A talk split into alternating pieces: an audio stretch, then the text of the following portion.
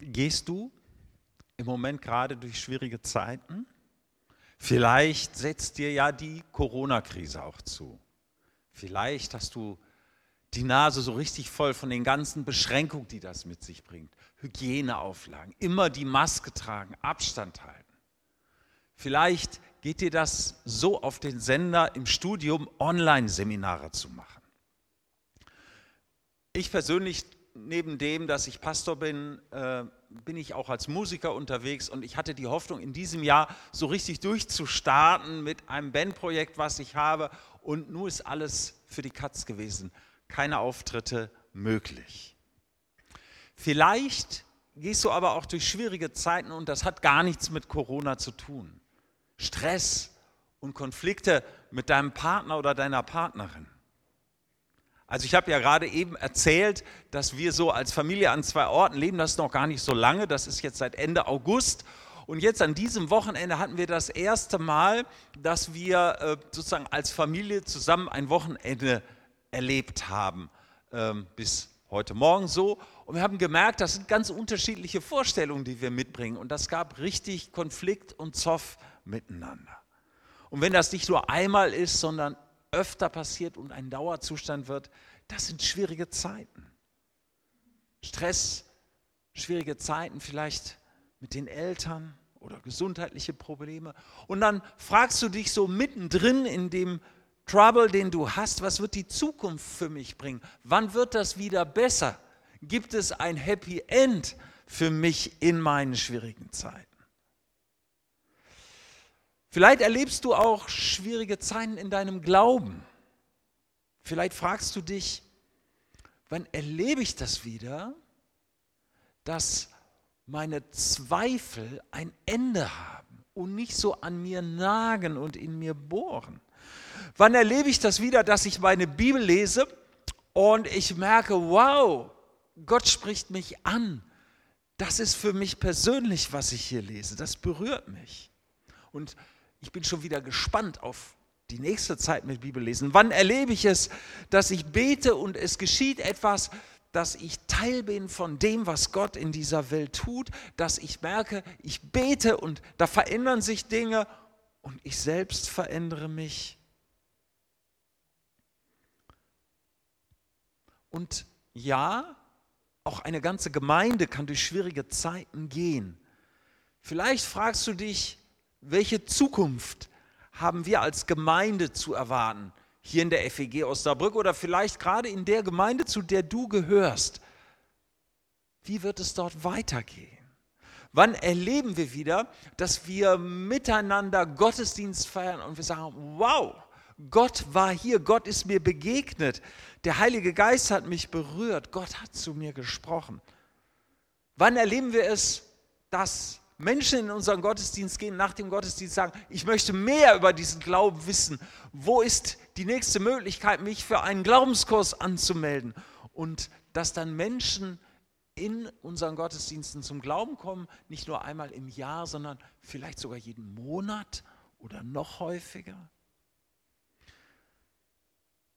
Und vielleicht, wenn du dich nach solchen Dingen sehnst, dann merkst du und sagst du, die Situation, so wie sie jetzt ist, wo ich drin bin, die ist ganz schön trocken.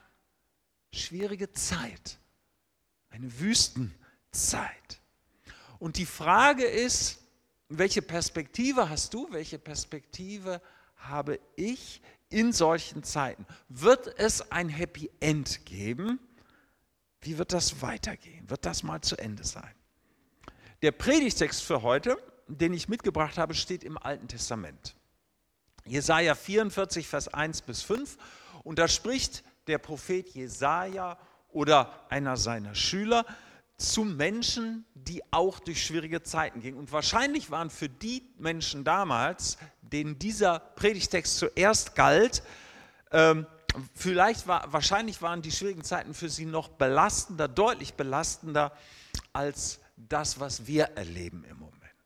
Und über allem stand auch bei Ihnen die Frage, wird es ein Happy End für uns geben? Was haben wir zu erwarten in der Zukunft? Die Menschen damals waren gescheitert als Volk Gottes gescheitert, als Menschen, die für sich in Anspruch nahmen, wir stehen in einer besonderen Beziehung mit Gott, unter einem besonderen Schutz und Segen Gottes. Sie waren gescheitert in dieser Beziehung mit Gott. Ihre Könige und Priester hatten ihnen nicht geholfen, sondern sie in die Katastrophe geführt. Da gab es falsche Propheten, da gab es selbstverliebte Könige und Recht und Ordnung waren verloren gegangen, militärische Bündnisse waren gescheitert, Kriege waren verloren, viele Tote, der Tempel zerstört und dann sind sie deportiert worden, verschleppt weit weg von der Heimat ins ferne Babylonien, unfrei, keine Souveränität mehr und sie hatten keine Lebenskraft mehr, keine Hoffnung, tiefe Depression, sie hatten Angst und Gott schien weit weg zu sein. Ihr Glaube schien nichts mehr zu bedeuten und zu bewirken. Das war ihre Wirklichkeit.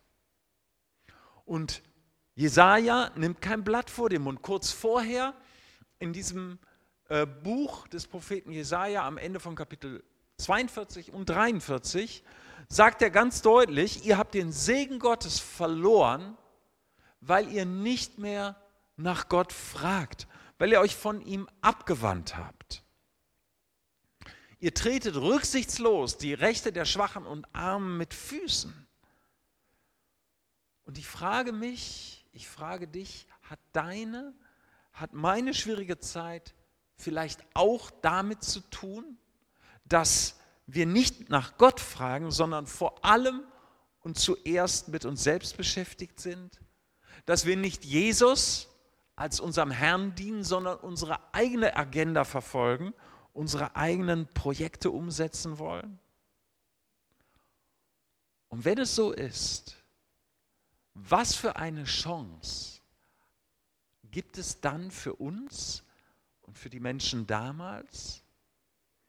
Und in diese Gedanken, in diese Fragen, also damals bei den Menschen in Israel, in der Verbannung und heute bei uns, da spricht der Prophet Jesaja jetzt sein Wort, prophetisches Wort.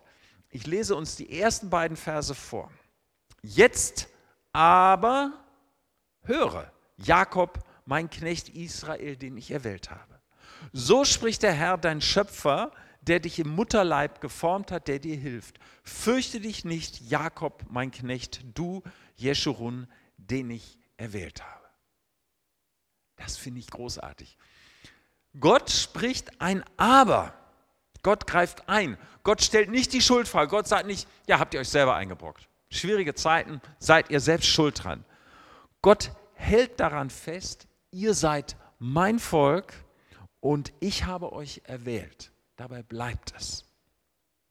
Das gilt auch heute für uns, für dich und für mich. Gold, Gott hält an dir fest, Gott hält an unseren Gemeinden fest, weil er durch Jesus seine Geschichte begonnen hat mit dir und ihm, weil er mit Jesus, der am Kreuz starb, alles dafür getan hat, damit die schwierigen Zeiten nicht das letzte Wort behalten.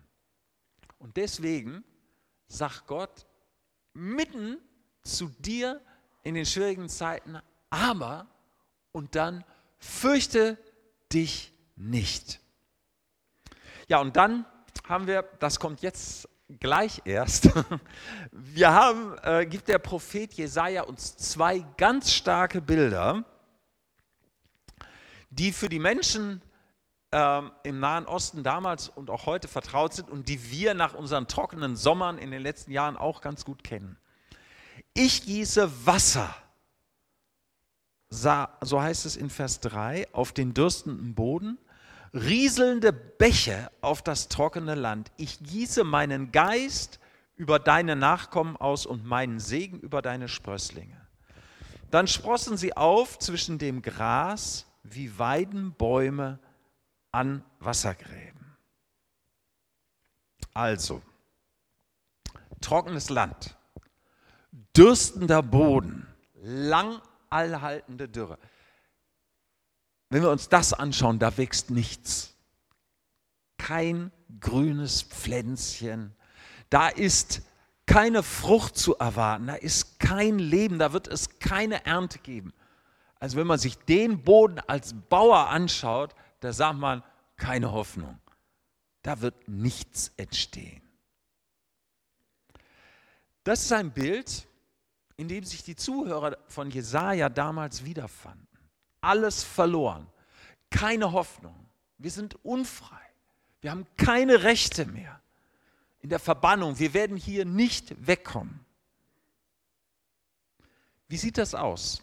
Ist das auch ein Bild für dich, für deine schwierigen Zeiten?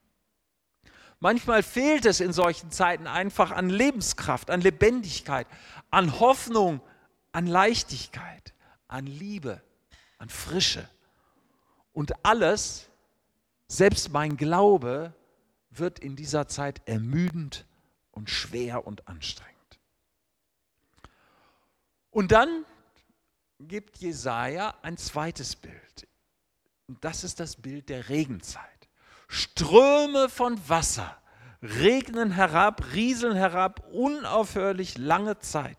Und der Boden nimmt alle diese Feuchtigkeit auf.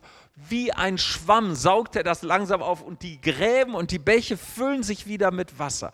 Und wenn wir jetzt das nächste Bild sehen, dann gibt es wieder Leben. Dort, wo Wasser ist, gibt es Leben. Grünes Gras wächst, Bäume wachsen. Und äh, dann habe ich noch ein anderes Bild, wie in Regenfällen im Winter sich der Negev, die Wüste in Israel nahe dem Gazastreifen im Frühjahr, in ein Blumenmeer verwandelt. Das ist doch unglaublich, oder? Das ist sonst Wüste. So nach den, äh, nach den Regenfällen. Was ist das für eine Verwandlung? Schaut euch dieses Bild an.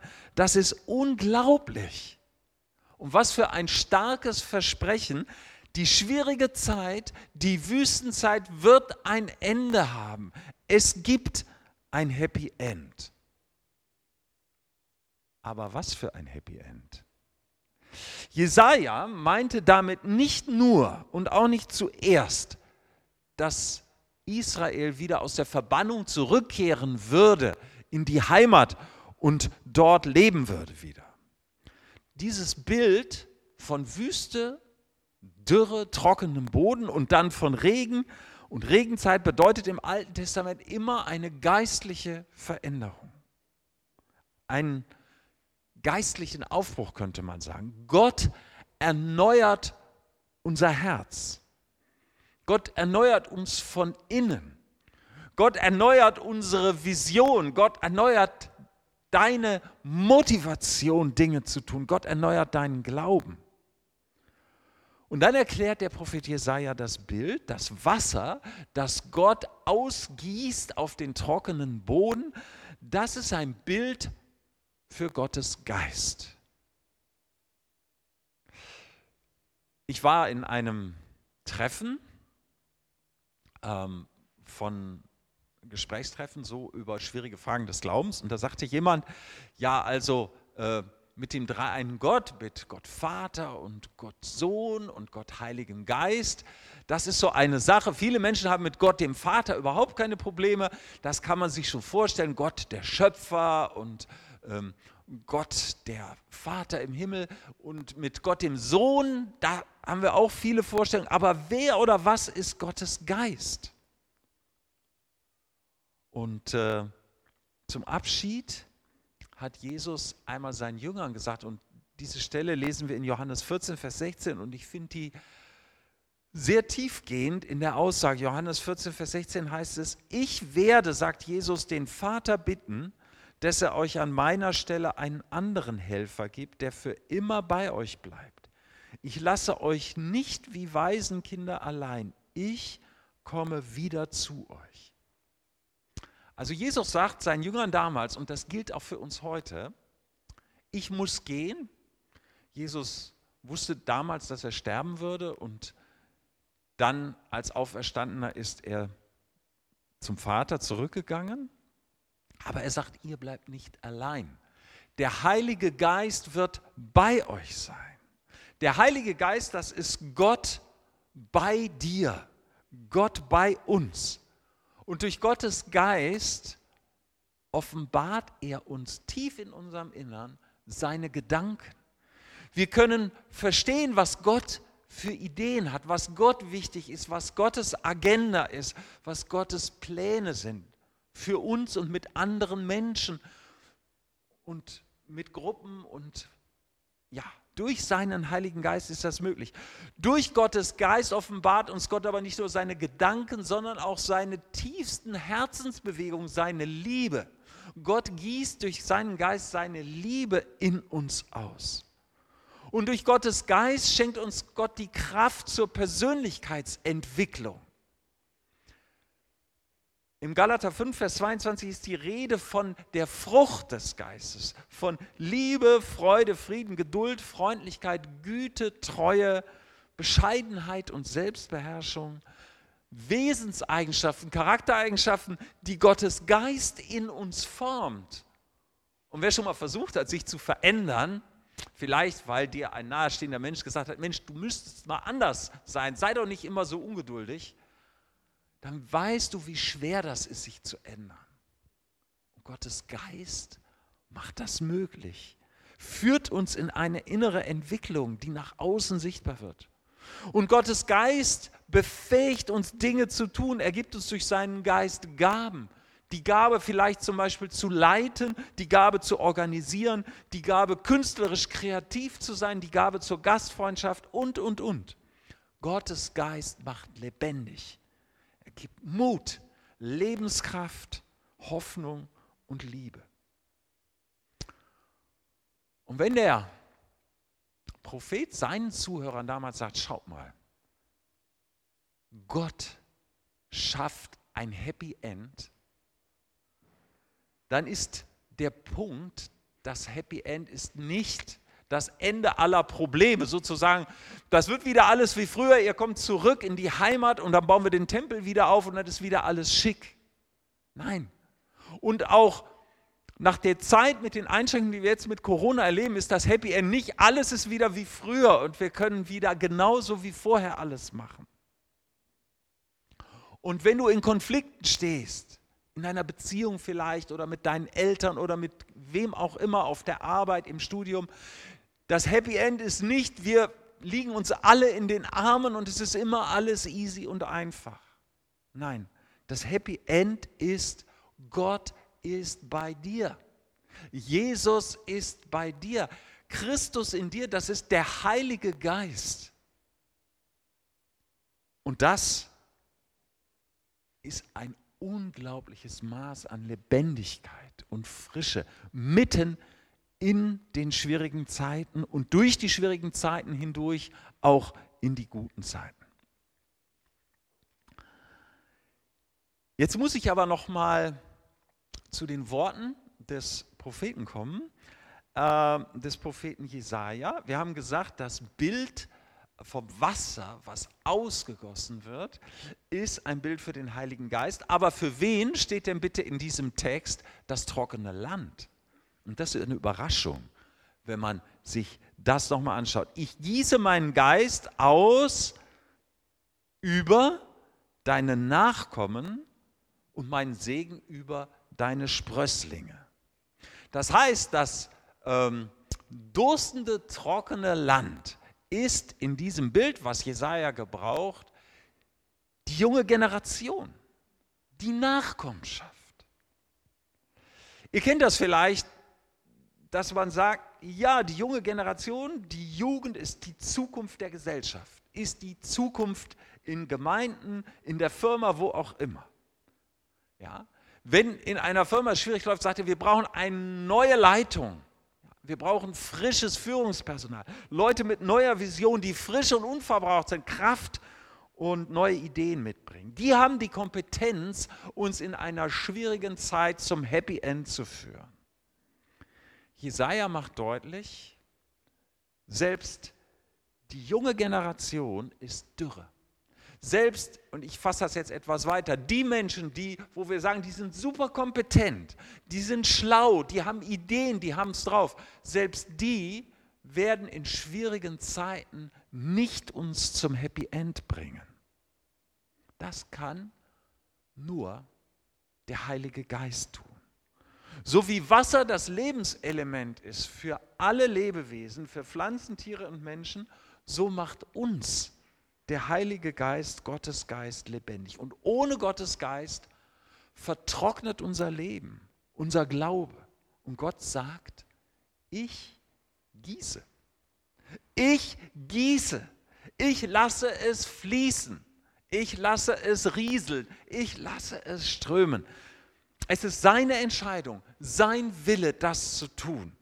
Wie Wasser in der Regenzeit. Unaufhörlich, lange Zeit fließt das Wasser auf den Boden, tränkt ihn, füllt den Boden, macht ihn wieder feucht und fruchtbar. Und so gießt Gott seinen Geist aus, nicht nur ein bisschen, nicht nur selten, manchmal für besonders inspirierte, geistbegabte Menschen. Zu Pfingsten hat Gott dieses Versprechen wahrgemacht. Er gießt seinen Geist in unserer Welt aus, auch über dich, auch über deine Gemeinde. Das ist die Voraussetzung für lebendiges Leben, für, für üppiges Wachstum, wenn wir uns das doch mal mit den roten Blumen anschauen. Mit diesem Bild ermutigt Jesaja dich und mich und ermutigt Gott uns, kehrt um zu mir.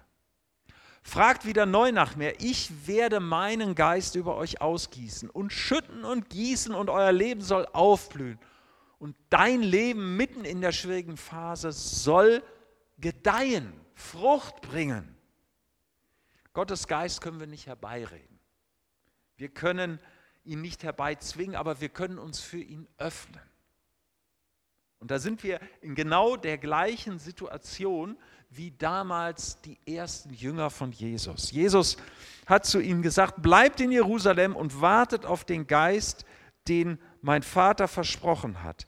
Ich habe euch sein Kommen angekündigt. Die Jünger wussten damals nicht, wie lange das dauert, aber sie wussten, sie müssen bitten um Gottes Geist. Und ich erlebe immer wieder, wir haben uns in Dortmund äh, vor Pfingsten beteiligt an dieser Gebetsinitiative, die ähm, ökumenische Gebetsinitiative, die auch von den Gebetshäusern ausging, ähm, in Augsburg und an anderen Stellen in Deutschland. Und äh, wir, haben, wir haben seitdem einmal in der Woche so ein Gebet, wo wir, ähm, wo wir bitten einfach, dass Gottes Geist uns neu bewegt, berührt, erfüllt, dass Gott seinen Geist neu ausgießt. Über uns persönlich und als Gemeinde. Hey, und das ist erfrischend. Das ist großartig. Das sind die besten Treffen, die ich in der Gemeinde habe seit vielen Jahren. Das ist so ermutigend. Jesus hat gesagt, Lukas 11, so schlecht ihr als Väter auch seid, ihr wisst doch, was euren Kindern gut tut und gebt es ihnen. Wie viel mehr wird der Vater im Himmel denen den Heiligen Geist geben, die ihn darum bitten? Jesus war sich ganz sicher, erstens, das ist eine super wichtige Bitte, das ist nicht nur etwas, was man irgendwie unter ferner Liefen mal beten kann, die Bitte um den Heiligen Geist und Jesus war sich ganz sicher, Gott wird diese Bitte erfüllen. Gott wird seinen Geist geben. Zum Schluss, der letzte Vers, den habe ich noch nicht vorgelesen, das mache ich noch, weil das ist wirklich beeindruckend. Der eine sagt, heißt es dann in Vers 5, ich gehöre dem Herrn. Ein anderer benennt sich mit dem Namen Jakobs. Einer schreibt auf seine Hand für den Herrn. Ein anderer wird ehrenvoll mit dem Namen Israel benannt. Das passiert, so sagt Jesaja, wenn Gott seinen Geist ausgießt. Lass uns mal kurz nachdenken. Die Dürre, die die Menschen damals erlebten, war die Verbannung in Babylon. Und für die Menschen damals war es einfach nur peinlich, zum Volk Israel zu gehören, da in einem Atemzug genannt zu werden.